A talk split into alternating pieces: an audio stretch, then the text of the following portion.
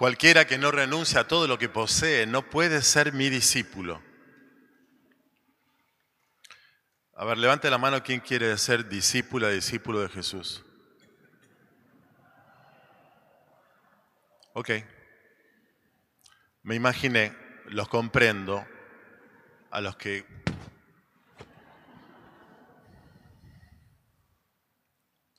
es, es, paradójica esta enseñanza de Jesús.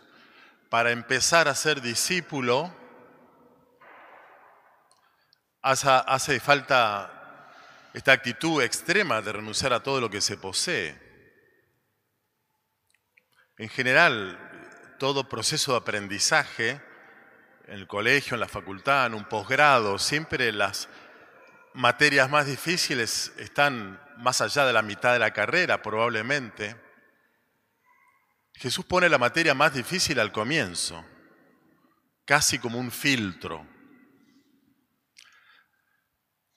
Santo Tomás de Aquino decía que lo primero en la intención es lo último en la ejecución. Si primero yo no tengo la intención, no sé, de caminar 60 kilómetros hasta Luján haciendo peregrinación, si no tengo la firme intención de llegar, probablemente se me acabe la nafta anímica a mitad de camino. Si vas a construir una torre, calcula si te da el cuero para edificar una torre, no sea que no te alcance la plata y vas a quedar a la mitad y todo el mundo se ría de vos. Si no tenés la firme decisión, ni siquiera salgas la caminata de peregrinación a Luján. Lo primero la intención, después se va plasmando al final en la ejecución y seguramente podrás llegar. Y si no pudiste llegar por X problema, qué importante fue que no te faltó ganas, que no te faltó decisión. Hace muchos años cuando era rector del seminario y había una evolución de vocaciones y tenemos 65, 6 seminaristas, y los curas de las parroquias presentaban chicos para entrar al seminario, los entrevistábamos. Bueno, en una entrevista me acuerdo inolvidable, me presentan un chico muy bueno de la parroquia, de confirmación, de ta, ta, ta, coordinador de grupos, misionero, pin, todo lo, tenía todo el currículum apto para ser presentado al seminario empezamos a charlar y a los pocos minutos, 5 o 10 minutos, el, el, chico me dice, padre, ¿puedo hacer una pregunta? Sí, ¿cómo no? Si yo entro al seminario y después me arrepiento, ¿puedo salir? Eh, sí, por supuesto, le digo, obvio. Nosotros los curas acá del seminario te vamos a acompañar y ayudar a discernir si esta es tu vocación, porque lo, que nos importa es que vos siendo cura seas un tipo feliz, y entonces te vamos a ayudar a, a, darte cuenta si esto es lo tuyo o no y te vamos a ayudar si tenés que salir a salir, por supuesto. El chico se aliviaba, ¿viste? La cara se relajaba. Bueno, pero inmediatamente le dije, ahora te digo una cosa, me llama la atención que antes de entrar ya estés preguntando por salir. Porque se puede abrazar una vocación de entrega total, de amor al otro, eh, con el reaseguro de no hacerlo? Por supuesto que todos los chicos que entraban al seminario tenían la oportunidad de salir, pero para poder entrar hace falta una intención muy intensa, muy firme. Esto es como si vos, eh, cuando decidieron casarse, tu novia, tu novio te hubiera dicho, eh, nos casamos, dale, quiero casarme con vos. Y vos le hubieras dicho, ok, me caso si me puedo divorciar.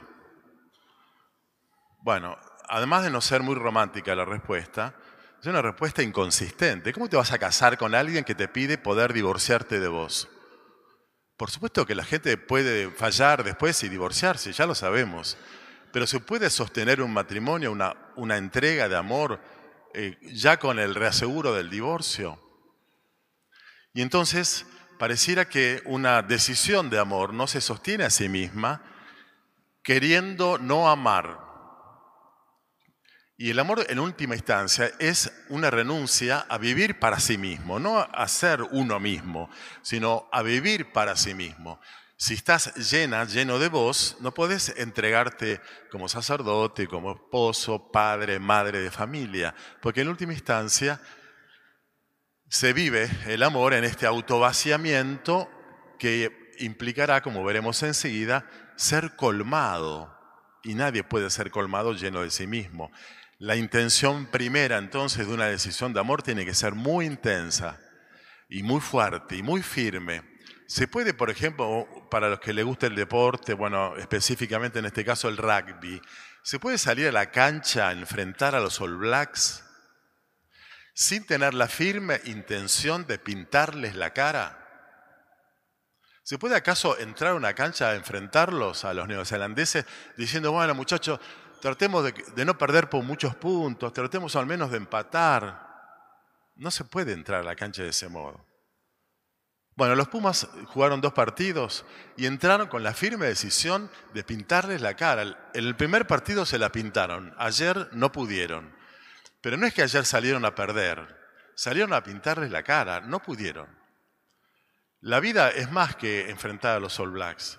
La vida está esperando de nosotros una firme decisión de honrarla con una entrega que tiene que estar en el inicio. Voy a ver si puedo llegar a ser cura, voy a ver si te voy a amar como esposo. Tengamos chicos, bueno, pero mejor nos quedamos con el perrito, ¿Para qué ser padre? Los perritos dan trabajo, tenés que ocuparte, el veterinario, todo lo que quieras. Pero los chicos dan mucho trabajo. Bueno, uno. La decisión, por supuesto, de los padres de ser padre de familia no, es cuantificable o cualificable por la cantidad de hijos que tengan, claramente, pero sí por la calidad y cantidad de amor. Porque si se trata de amar poco, y entonces tenemos poco, poca responsabilidad como padres, ahí está fallando algo. Cada uno, por supuesto, sabe cuál es su propio potencial de amor, pero lo tiene que ir descubriendo a medida que lo va ejercitando con total intensidad. No ponerme yo el techo de mi entrega radical, sino descubrir que, bueno, más no pude, hice todo lo que pude. Jesús está pidiendo a la gente eh, que dé todo lo que puede para empezar el discipulado de Él. Vieron, escucharon recién la escena, Jesús se da vuelta y encuentra que había un gentío bárbaro siguiéndolo. Y yo imagino la escena, un montón de gente, choripanes, medallitas. Che, ¿qué dijo ese flaco? No, no sé, no se escuchó bien. Bueno, un montón de curiosos religiosos, turistas de la fe. ¿Qué onda? Parece que apareció un flaco que habla muy bien allá, vamos a escucharlo. Y Jesús se da cuenta de que así el reino no va. Con turistas religiosos, curiosos de la fe, no se construye nada. Se da vuelta y les dice esto que acabamos de oír. Y hoy nos lo dice a nosotros. ¿Acaso se puede ser discípulo de alguien que viene a darlo todo sin estar dispuesto uno a entregarlo todo? Porque en cada Eucaristía que juntos celebramos los domingos, Jesús a través de la voz del, cura dice, tomen, esto es mi cuerpo, tomen, beban, esta es mi sangre. Mi cuerpo, mi sangre, todo. ¿Se puede recibir todo lleno de uno mismo? De los propios egoísmos, de, los propios, de las propias comodidades, lleno de la propia superficialidad, lleno de los propios miedos. ¿Se puede recibir la totalidad del don de Jesús? No, no se puede. Recibimos en nuestra vida en proporción a nuestro autovaciamiento. Y cuanto más decidido esté yo a no vivir para mí mismo, más, más yo mismo voy a ser colmado como fruto de mi entrega, como esposo, como padre, como madre y mujer, como cura. Ahora, lleno de mí mismo, no, nunca viviré la experiencia de ser colmado. Y Jesús no quiere deprivarnos, no quiere vaciarnos, empobrecernos de nosotros. Hay que vender todo. No, no, lo que quiere es que nos despojemos de nosotros para poder ser nosotros en la experiencia de ser colmado por la vida, que es un enorme don, eh, ofrecido a todos los seres humanos, pero con la condición de que estemos abiertos a recibir ese don con un corazón eh, abierto y vaciado del propio ego.